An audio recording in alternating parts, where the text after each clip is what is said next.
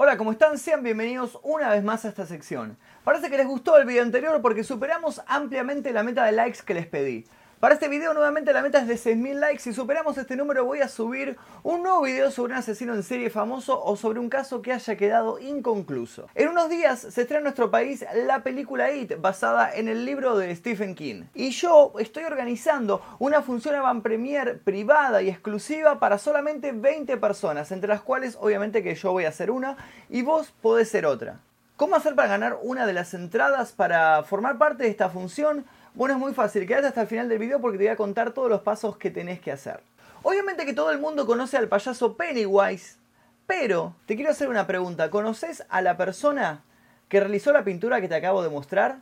¿Sabías que esta persona se llamaba John Wayne Gacy y en su tiempo libre se disfrazaba de payaso y salía a animar fiestas infantiles haciéndose llamar Pogo?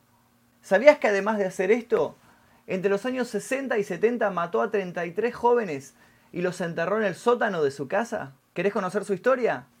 Comencemos.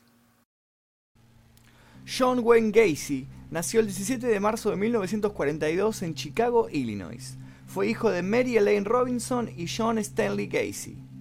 John no era el favorito de su padre, quien prefería a sus hermanas, quizá porque, como él, poseía una personalidad dominante.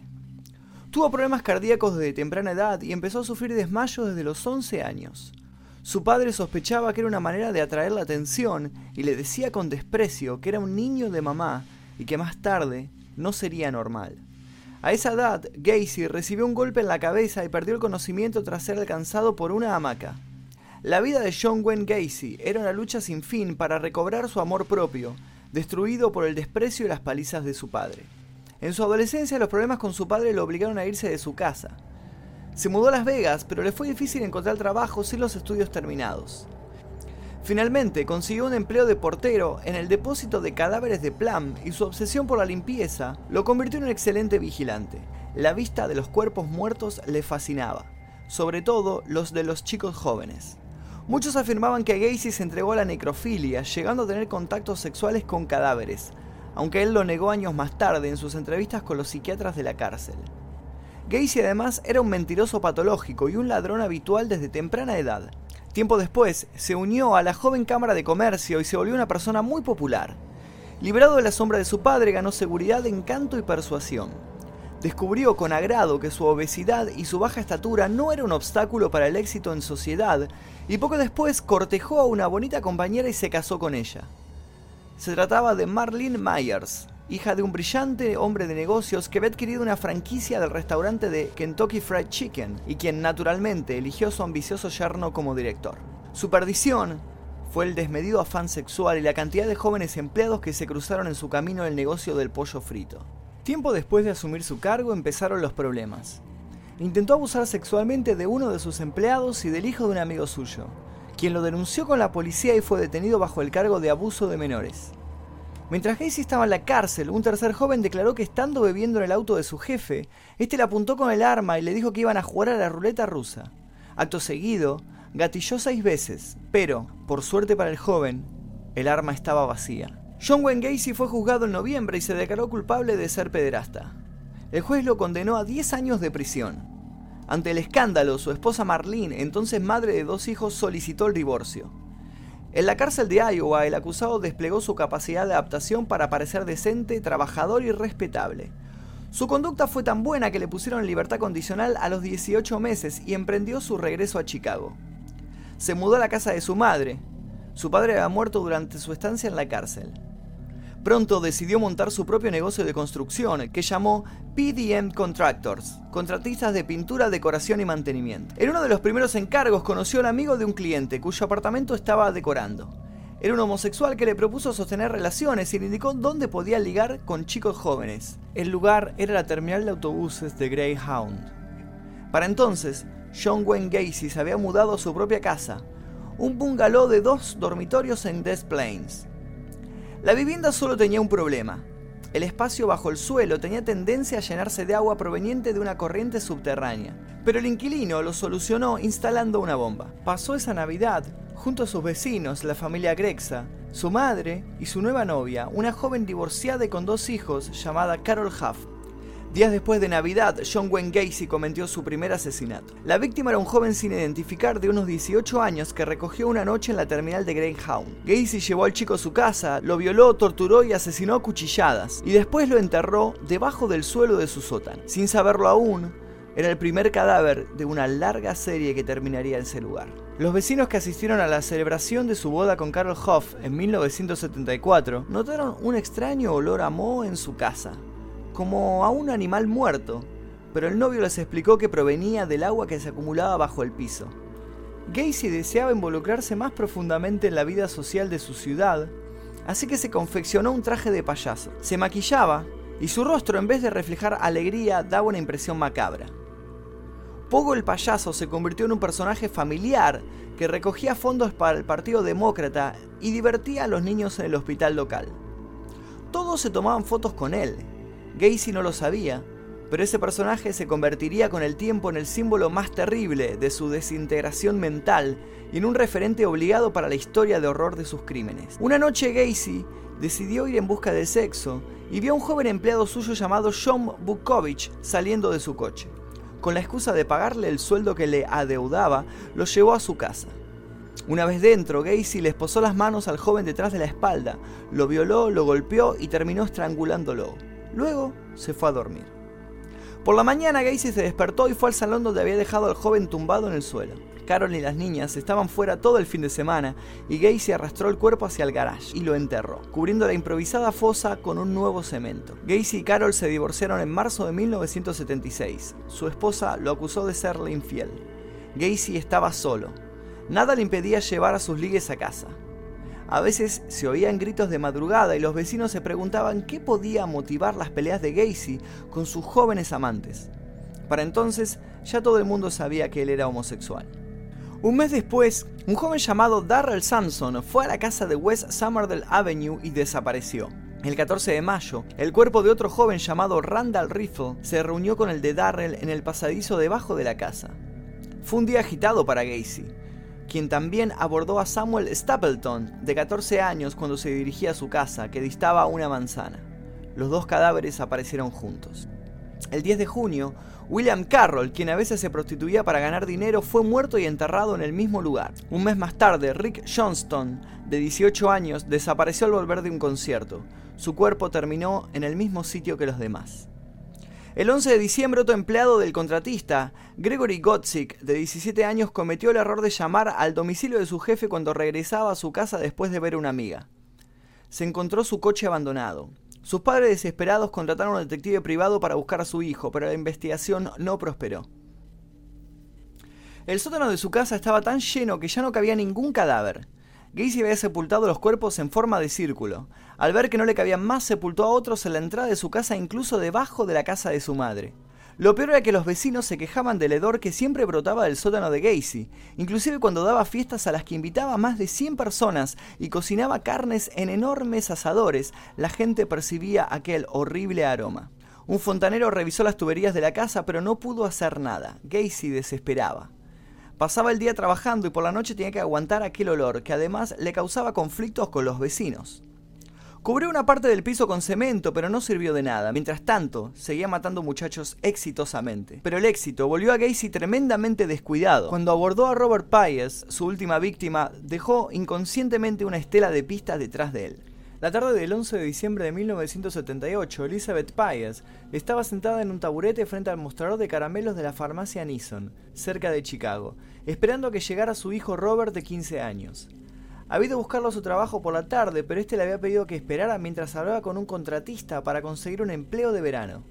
Luego de largas horas de espera, pidió a la dueña del lugar que le avisara por teléfono cuando su hijo regresara y volvió a su casa preocupada. Robert sabía que su madre cumplía 46 años y que el resto de la familia lo estaba esperando. No era su estilo llegar tarde, y menos todavía sin avisar por teléfono. A las 21.45 horas llamó a la farmacia pero no había rastros de su hijo. Preguntó a la dueña si sabía el nombre del contratista con el cual tenía cita su hijo. John Gacy le contestó, pero no había nadie con ese nombre en la guía telefónica.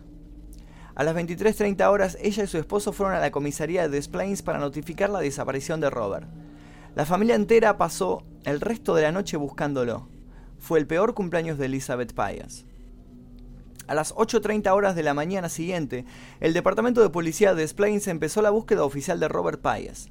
Una investigación en la compañía telefónica reveló que el número de teléfono de John Wayne Gacy figuraba a nombre de su empresa de construcción PDM Contractors y que vivía en Norwood Park. El policía James Pickwell llamó a la Brigada Central de Chicago para preguntar si tenía antecedentes penales. La inquietante respuesta llegó al cabo de unos minutos. Gacy tenía antecedentes de sodomía con adolescentes y podía llegar a ser violento. El chico había ido al camión de Gacy mientras él estaba haciendo cuentas y le pidió un trabajo de verano. El contratista le sugirió que subiera al vehículo para hablar de ello y luego en su casa trató de insinuarle que podía ganar dinero vendiendo su cuerpo a homosexuales, pero era evidente que Payes era heterosexual y no tenía ningún interés por la propuesta. Entonces Gacy Tomó unas esposas que tenía en el bar del salón y empezó a jugar con ellas distraídamente. El chico le preguntó para qué eran y le explicó que se trataban de unas esposas de broma. En cuanto se distrajo, lo atrapó y le confesó, te voy a violar y no podrás defenderte. Pero según declaró luego Gacy, vio al muchacho tan trastornado que cambió de idea y decidió dejar que se marchara. Lo llevó al dormitorio para agarrar la llave de las esposas, pero entonces se sintió sumergido por una especie de niebla que borró sus recuerdos. El teléfono sonó y fue a contestar. Era un amigo que le preguntaba el porqué del retraso a una reunión convenida. El amigo testificó más adelante que Gacy parecía totalmente normal y controlado al hablar con él. Después de disculparse, colgó y volvió a la habitación. El chico estaba tendido en la cama y era evidente que había sido estrangulado con una cuerda a manera de torniquete, Gacy transportó a la víctima al desván y la dejó allí durante la noche. A la pregunta de la policía de si había dormido con el cuerpo del joven, Gacy negó con indignación, diciendo, ¿qué hombre en su sano juicio dormiría con un cadáver? A las 9.30 horas, el teniente de policía Joseph Kosenkax llamó a la puerta de la casa de Gacy. El agente tenía un hijo de 15 años y quizá por ello decidió encargarse personalmente del caso.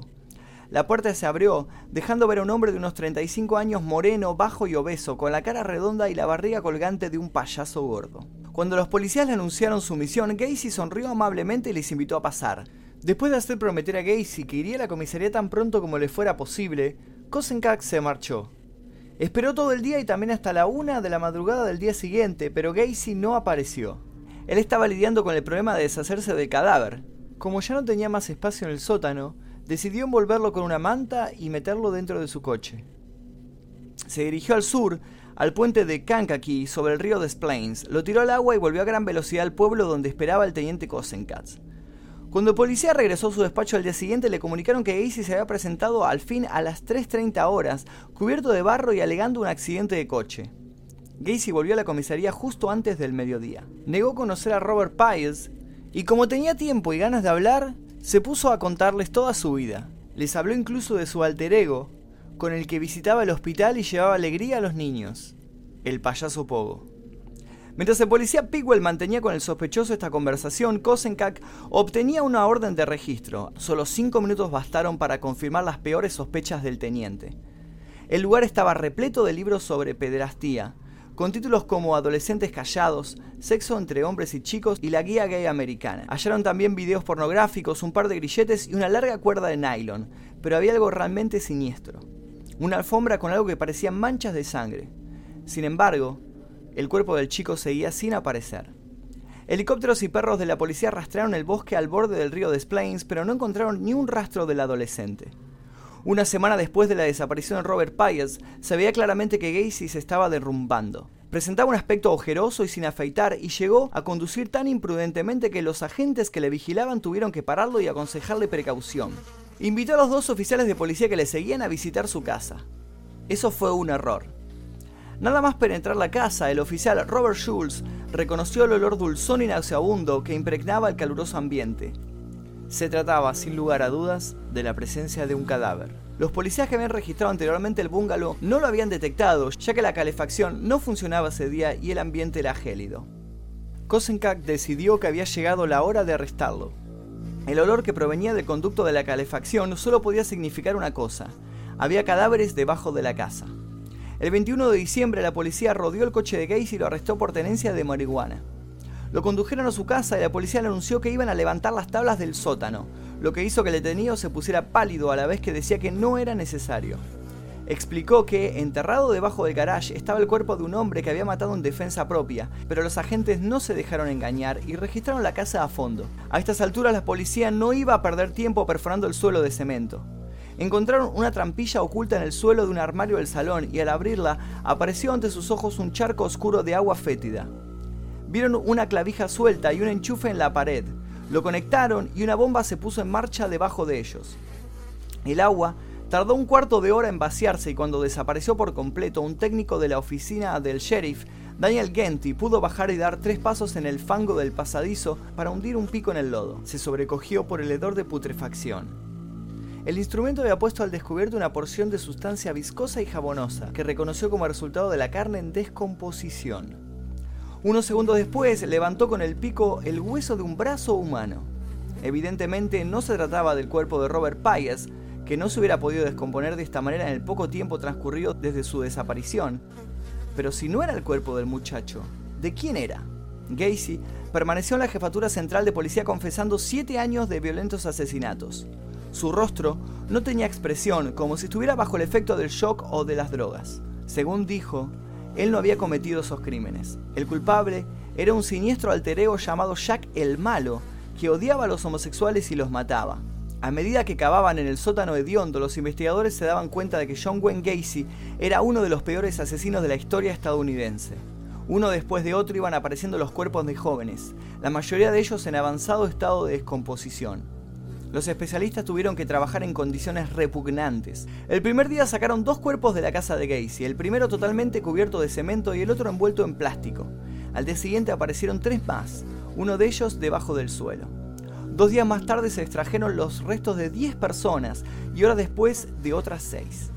El número de víctimas encontradas en la casa de Gacy alcanzaría finalmente el número de 29, más 4 descubiertas en el río. Después de extraer los 29 cadáveres solo quedó el armazón de la casa, que fue declarada insalubre y demolida en primavera. A finales de abril, con el descubrimiento del cuerpo de Robert Pius en el río Illinois, terminó el recuento de víctimas de Gacy. El juicio se abrió el 6 de febrero de 1980 con un discurso en el cual uno de los fiscales, Robert Egan, declaró que el acusado era un hombre demoníaco.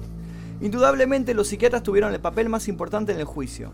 El doctor Thomas Eliseo declaró que la inteligencia de Gacy estaba muy por encima de la media, pero que según las pruebas se trataba de un esquizofrénico paranoico. Otro psiquiatra, el doctor Friedman, subrayó también la falta completa de sentimientos del acusado al relatar sus crímenes y avanzó con una explicación interesante de los asesinatos.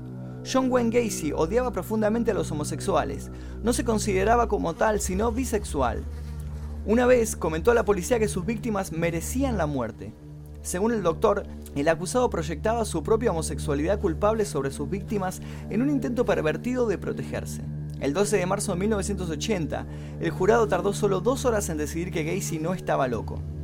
Al día siguiente, el juez Garipo le condenó a muerte en medio de aplausos del tribunal. Gacy Encadenado pero con aire desafiante, se adentró en su nuevo hogar, el corredor de la muerte de Illinois. Permaneció en prisión 14 años, entre apelaciones y posposiciones de la ejecución. Poco después de que lo sentenciaran al corredor de la muerte, empezó a pintar lienzos con óleo. Terminó convirtiéndose en un artista plástico cuyas obras se cotizaban muy caras, debido a que se trataba de un asesino en serie. En general, dibujaba payasos como Pogo, el pavoroso animador de boca aterradora y distorsionada en el que Gacy se convertía cuando era libre para hacer reír a los niños. Su tema favorito era los siete enanos que aparecían en la película Blancanieves hasta que Disney lo demandó. Después se puso a pintar payasos, calaveras, paisajes, retratos de criminales y asesinos en serie a los que admiraba, como Al Capone, Adolf Hitler, Ted Bundy, Charles Manson, Ed Gein, David Berkowitz, Albert Fish y el asesino del Zodíaco. El escritor Stephen King se inspiró en Gacy para la creación de Pennywise, el payaso homicida que protagoniza la novela y la película It.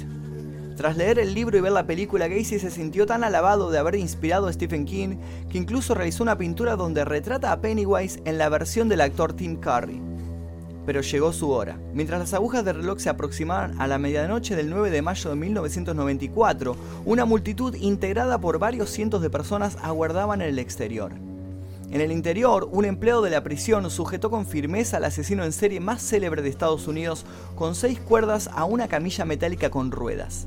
Colocaron a John Wayne Gacy dos agujas bajo el brazo, una adicional por si la primera no funcionaba. Un equipo de personal de la cárcel supervisó su corazón, Justo cuando una gota salió y empezó a fluir con lentitud por las venas de su brazo, se abrió la cortina y los testigos quedaron a la vista en la sala contigua. Sus últimas palabras fueron, bésenme el culo. Luego, la dosis doble de pentotal sódico anestésico que se le suministró a través del brazo derecho lo durmió en cuestión de segundos. Se estiró ligeramente, gimió y emitió un grito ahogado. Sus manos, con los puños cerrados, quedaron sin vida. Gacy se había ido. Tiempo después, la psiquiatra Ellen Morrison se llevó a su casa el cerebro de Gacy para guardarlo como recuerdo. La antigua celda de John Wayne Gacy fue utilizada durante la filmación de la serie estadounidense Prison Break. Jonathan Davis, vocalista de la banda Korn, compró el traje del payaso Pogo. La banda argentina de rock Patricio Rey y sus redonditos de ricota escribió un tema sobre John Wayne Gacy llamado Pogo. El tecladista de la banda de Marilyn Manson tomó parte del nombre de John para su nueva identidad, Madonna Wayne Gacy. Hasta aquí la historia de John Wayne Gacy y su alter ego el payaso Pogo, quien inspiró al personaje de Pennywise en el libro It de Stephen King. Ahora, te dije que iba a organizar una función avant premier para 20 personas. ¿Querés ser una de esas 20 personas? Bueno, es muy fácil lo que tenés que hacer. Simplemente tenés que dejar tu like en este video, tenés que suscribirte a este canal, activar las notificaciones, tocar dos veces las campanitas para que se activen y te notifique todos los videos que estoy subiendo. Dejar un comentario acá diciendo sobre qué asesino en serie te gustaría que hable en el próximo video. Y además compartir este video en tus redes usando el hashtag ItMagnus, como aparece escrito acá. De esta forma voy a poder rastrear a todos los que lo compartieron en sus redes. Voy a estar anunciando los ganadores en mis historias de Instagram, así que si querés enterarte si ganaste o no, simplemente tenés que seguirme en esa red y ver todas las historias que estoy subiendo. Te dejo mi Instagram acá abajo, es muy fácil, es Magnum Mephisto, como me llamo yo, como se llama este canal, como se llama todo. Recordá que si superamos la meta de 6.000 likes en este video, voy a subir el siguiente video sobre un asesino en serie famoso o sobre un caso que haya quedado inconcluso. Mi nombre es Magnum Mephisto, nos vemos la próxima.